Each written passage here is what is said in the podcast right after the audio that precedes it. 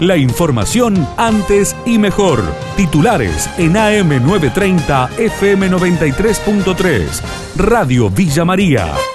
Antes y mejor.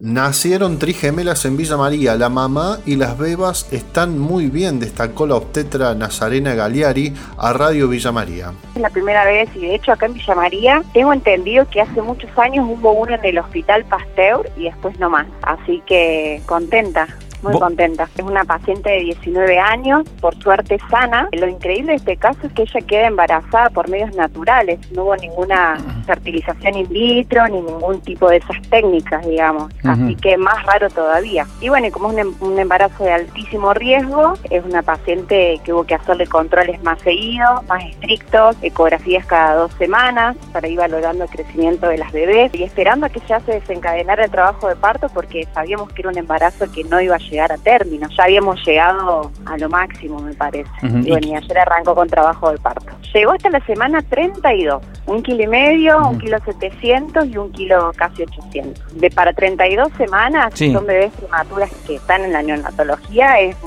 un, buen peso. La mamá está muy bien.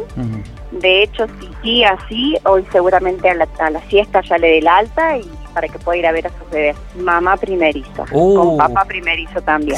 Francesca, Olivia y Emma. Buscan a un hombre que desapareció hace más de una semana en nuestra ciudad. Se trata de Flavio Alejandro Alves Carneiro, de 40 años.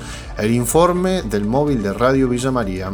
Flavio Alejandro Alves Carneiro, de 40 años. Este hombre se ausentó de su casa el día martes 6 eh, y luego con el correr de las horas, el día 8 del corriente mes, en calle Tierra del Fuego, el 2100, apareció un vehículo que era propiedad de él. En un principio, los familiares eh, retuvieron al vehículo, pero ahora es lógicamente traído hacia la fiscalía donde va a ser peritado este auto. Está trabajando arduamente el fiscal doctor René Bocio sobre esta persona desaparecida. Docentes de la Universidad Nacional de Villa María adhieren al paro nacional. Matías Gileta, docente de la Casa de Altos Estudios, brindó los detalles. Los docentes se van a desconectar y es algo que viene motorizado por las dos federaciones universitarias más numerosas del país, que son CONADU y CONADU Histórica.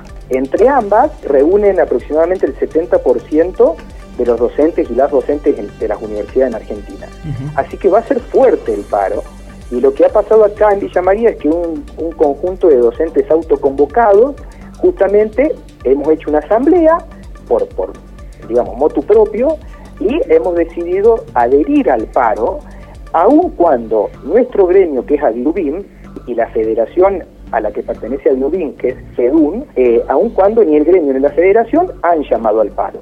Aumentos de hasta un 30% en la construcción por fuera del programa Precios Cuidados, lo señaló a Radio Villa María el titular de la delegación Córdoba de la Cámara de Construcción, Luis Lumelo. El impacto del dólar en los materiales de la construcción hace que la verdad nuestros proveedores no nos estén dando precios, eh, ya que no tienen seguridad del de valor de reposición de sus productos. Lo que lleva a lo que, a lo que vos decías, que en este momento haya faltantes de materiales. También hubo un aumento de combustible que se traslada a precios. La verdad que acá cada medida que se toma termina trasladándose al precio, lo termina pagando el consumidor, ¿no es cierto? Sumado al agotamiento de esto, que la, la verdad que estaban totalmente parados. Por ejemplo, el tema del ladrillo aumentó sí. 25 o un 30% porque el esto que había se fumó y la verdad que volver a crearlo lleva tiempo. COVID-19 crean el primer test serológico rápido que detecta el virus en 5 minutos.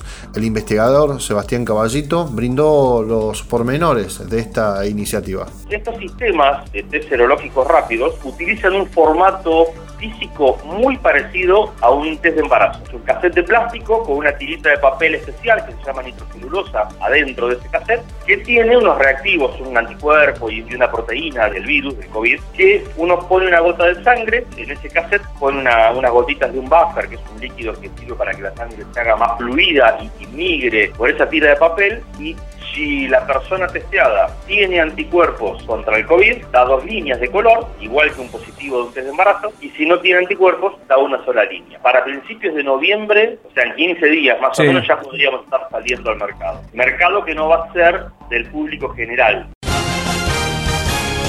La información de Villa María y la región. AM930, FM93.3. Radio Villa María. Antes y mejor.